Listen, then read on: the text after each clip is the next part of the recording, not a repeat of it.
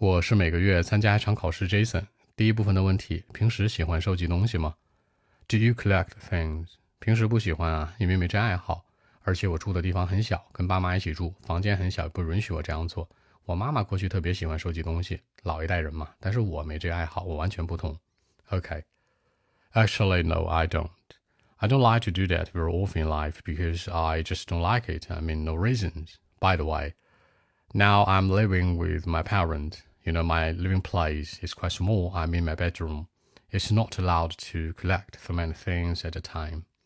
You know, uh, like in the past, my mom did it very often in life. She liked it.